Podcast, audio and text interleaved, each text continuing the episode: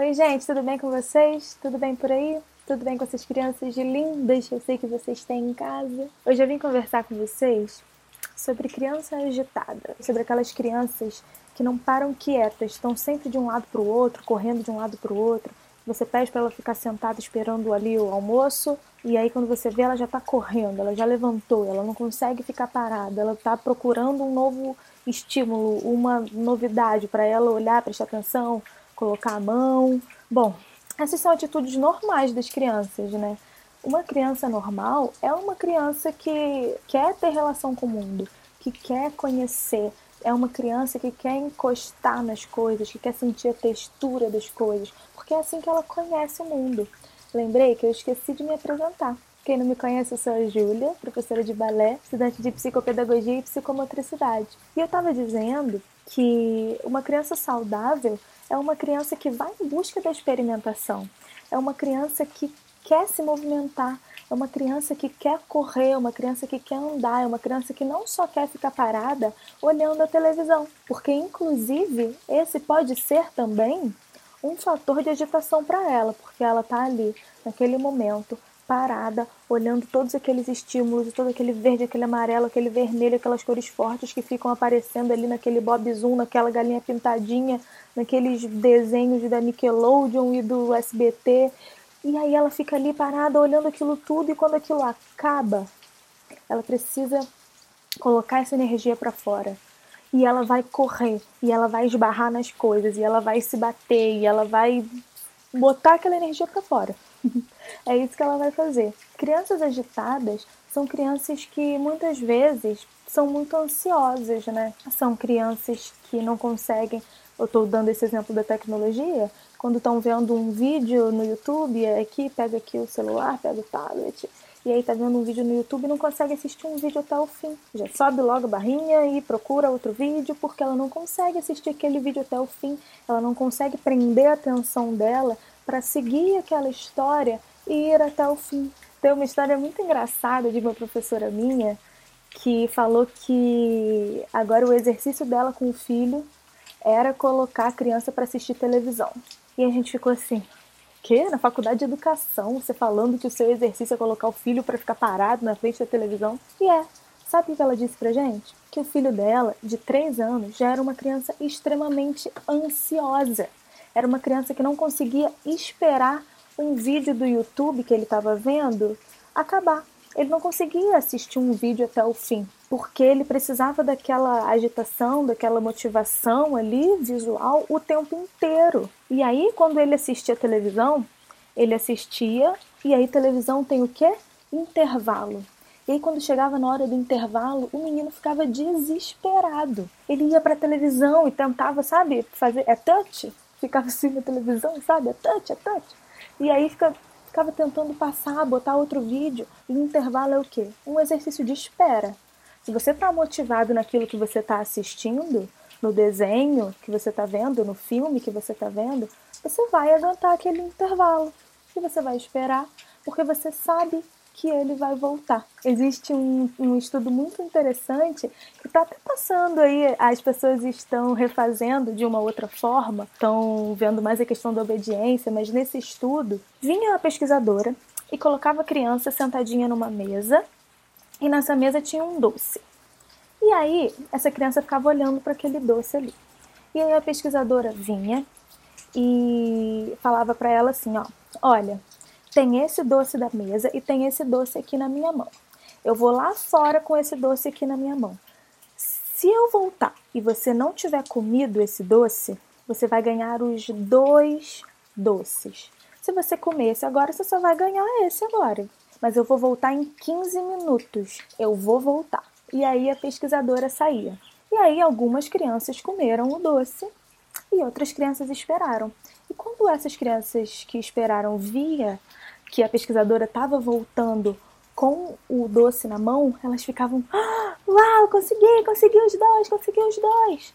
E o que, que isso significa pra gente? Ah, e esse estudo, ele foi levado por, por acho que 40 anos, eles percebendo, estudando e verificando a vida dessas crianças que cresceram, viraram adultos e profissionais. Eles perceberam que as crianças que já tinham esse controle inibitório um pouco mais amadurecido e essa noção de que se ela esperasse, ela ia receber uma coisa muito melhor depois, ela ia ter uma recompensa muito maior nesse caso, porque em vez de um ela teria dois, o dobro, ela teria algo muito maior.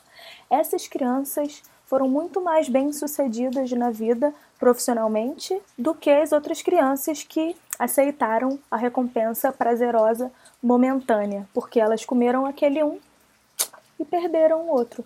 Eram crianças que estavam muito muito ansiosas para receber aquele prazer naquele momento. Por isso que é muito importante a gente trabalhar nas crianças agitadas e nas crianças ansiosas essa noção de espera. Inclusive a noção de espera, porque depois você vai receber uma coisa muito melhor, a noção de recompensa se você esperar. No balé, a gente trabalha isso de forma lúdica e de forma muito maravilhosa, porque no balé é um passo de cada vez. Não adianta correr, que a gente não vai chegar dentro da sala do balé dando pirueta. Para dar pirueta, você precisa primeiro aprender a fazer um andeó bem feito. Colocar o pezinho lá em primeira posição, depois em quinta posição, para que a gente consiga fazer lá na frente, depois de muito tempo e treino, fazer a pirueta, a pirueta perfeita. A gente só consegue fazer se primeiro a gente fazer um andeó. Se primeiro essa criança aprender a conter o impulso dela de querer fazer tudo correndo, de querer fazer primeiro, de querer ter essa, a recompensa de conseguir fazer a pirueta logo, porque ela não vai conseguir, ela não vai ter isso. Ela primeiro tem que aprender a fazer um andeó, depois ela tem que aprender a fazer o plié, depois ela tem que aprender a tirar o retiré e assim sucessivamente ela vai aprendendo uma coisa de cada vez, uma coisa de cada vez e uma coisa de cada vez. E assim ela vai aprendendo que esperar faz parte do processo. Ela precisa esperar para que ela consiga alcançar uma coisa muito maior no futuro. Ela precisa esperar, por exemplo, quando ela está numa fila para fazer a sequência de aula. A gente passa uma sequência, um circuitozinho. Ela tem que andar no salto da princesa, fazendo zigue-zague na sala, e depois ela tem que voltar como a velhinha no plié. Ela tem que esperar as amigas da frente fazerem e depois que todo mundo fizer, ela vai fazer a dela. E ela vai fazer uma vez e vai voltar para o final da fila. Exercício de espera, exercício de atenção também, porque no balé fica lá a professora na frente fazendo. E essa, essa criança tem que estar muito atenta para o que aquela professora está fazendo. E focada naquilo. Ela não pode se distrair, porque se ela se distrair, ela não vai conseguir realizar aquilo que a professora está pedindo para ela fazer ela não vai conseguir fazer bem aquilo. Então ela precisa, ela vai começar a estimular esse essa parte de atenção do cérebro dela. E consequentemente, ela vai levar isso para a vida dela, principalmente se em casa ela tiver esse reforço. Como que a gente pode ajudar as nossas filhas a treinar a atenção, o foco, a calma, o esperar, o saber que as coisas têm o seu tempo e elas têm uma regra a serem seguidas. A gente vive num mundo social em que é cheio de regras sociais para que a gente possa viver bem. Então a gente precisa seguir essas regras também. Mesmo de crianças, nós precisamos começar a internalizar essas regras para que a gente consiga viver bem em sociedade. Afinal de contas, a gente não vai de biquíni num teatro. Isso é uma regra social, não é? Então a gente também não vai ficar correndo no meio da igreja ou deixar as nossas crianças ficarem correndo no meio da igreja. E como que a gente pode treinar isso nas nossas filhas? Nesse exemplo, o que, que a gente pode fazer para ajudar as nossas filhas a treinarem esse momento de atenção e de calma e de foco na igreja, quando a gente está num casamento, por exemplo? Tem gente que nem leva as crianças porque sabe que as crianças vão ficar correndo de um lado para o outro e não vão ficar paradas. Como que a gente pode fazer isso? Primeiro, a gente tem que treinar essas crianças dentro de casa. Num ambiente extremamente diferente, essa criança vai querer explorar, porque é assim que ela conhece o mundo. Ela precisa tocar, ela precisa ver de perto, ela quer correr, quer conhecer, mas existem ocasiões que ela não pode fazer isso. E num casamento é uma ocasião dessas. Então, antes de ir ou alguns dias antes, você vai começar a conversar com a sua filha. Vocês vão num casamento, você vai no casamento da tia fulana e vai ser muito legal. E a gente vai ter que pensar em algumas coisas para você fazer enquanto a tia fulana tá entrando na igreja. Você vai ver ela vestida de princesa, muito linda. Eu sei que você vai gostar, mas você não vai poder ficar correndo, porque na igreja não é lugar de correr. Mas a gente pode pensar aqui em algumas coisas que a gente pode fazer. Hum, o que, que, você acha que a gente pode fazer que a gente fique bem quietinha, né, sentada no banco, mas que ainda assim a gente possa se divertir? Porque, por favor, também não vamos exigir demais das nossas crianças. Querer que elas fiquem sentadas ali uma hora, uma hora e meia, esperando a noiva chegar, ou quando a noiva chega, olhando lá para o pastor, para o padre, e a criança não vai ficar, né? Porque é extremamente desinteressante para ela. Então a gente precisa pensar em como que a gente pode, pode deixar essa criança motivada naquele lugar. Então você pode conversar com ela. Será que a gente pode levar papel, giz de cera? Será que você tem um, um, uma boneca que você vai, você quer levar? Uma boneca que você gostaria que tivesse com você nesse momento? Porque, ah, eu acho que você pode levar a bonequinha, não sei o quê, porque eu acho que ela vai gostar de ver a tia fulaninha entrando. E aí você traz ela para essa resolução. Você traz ela para esse momento de compreender que naquela hora ela não pode ficar correndo, mas que ela também pode buscar uma solução para não correr, uma solução para que ela goste de estar ali.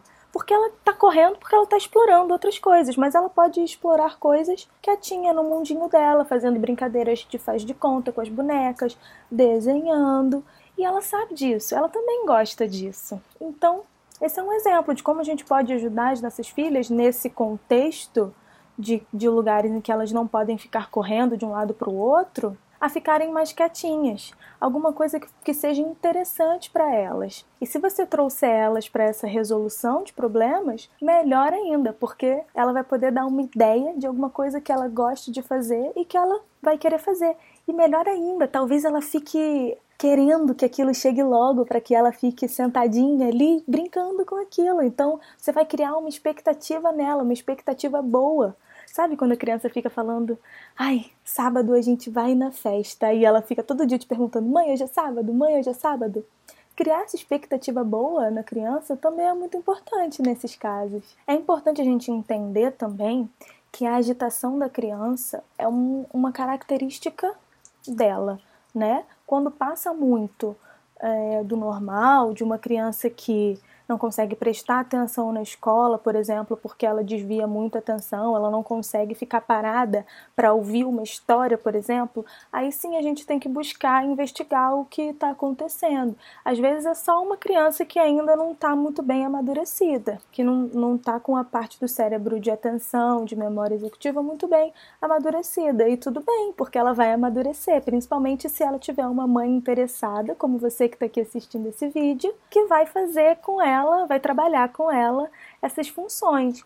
Mas às vezes é um problema de hiperatividade, de déficit de atenção e que tudo bem também. Se tratada, pode não afetar muito a vida dessa criança. É uma criança apenas que funciona de uma forma diferente da que a gente funciona. E tudo bem, nós somos diferentes e precisamos aprender a lidar com as diferenças também, né?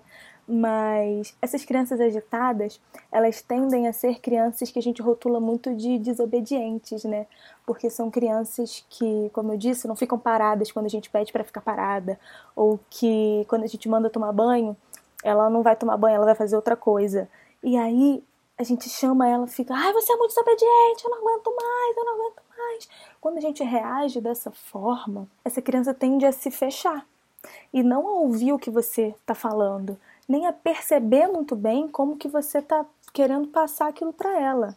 Porque é importante que a gente expresse os nossos sentimentos, inclusive com expressão corporal, mas é importante que a gente expresse os sentimentos falados, que a gente verbalize para essa criança. Então, quando essa criança, que a gente chama, de desobediente, quando ela faz alguma desobediência, quando ela está desobediente, é importante que você tente manter a calma. Eu sei que é muito difícil, é muito difícil, porque eu já passei por isso algumas vezes dentro de sala de aula, mas é importante que a gente mantenha calma e converse com essa criança. A gente precisa conter o nosso impulso, o nosso impulso de adulto de querer chegar que nem um bicho em cima da criança. Ai, meu Deus do céu, você tá me deixando maluca, você não consegue ficar parada.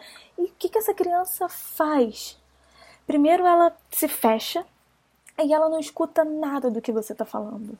Ela não vai aprender com o erro dela. Ela não, ela não vai aprender naquele momento que não era para ela estar correndo, porque ela vai se fechar para o que você está falando. Diferente, porque se eu virasse para ela e falasse assim: Fulaninha, eu preciso que você fique quieta agora, porque eu tô fazendo isso, isso e isso. E quando você se comporta dessa forma, você me deixa muito triste.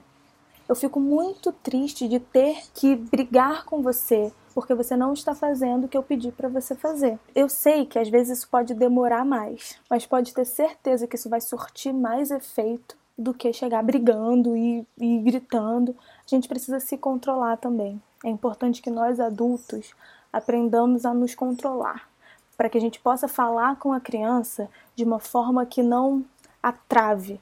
Porque quando uma pessoa faz cara feia para você, você automaticamente lê aquela cara feia, processa aquela cara feia e faz uma cara feia para ela também. Você não, nem quer saber o que, que ela tá falando. Você já se fecha, você vai, fech você vai se fechar na sua verdade, você vai se fechar no que é certo para você. Você não vai querer fazer o que ela tá te pedindo. Assim é com a criança também, e assim é muito mais, porque ela está amadurecendo, ela tá amadurecendo todos esses processos no cérebro dela.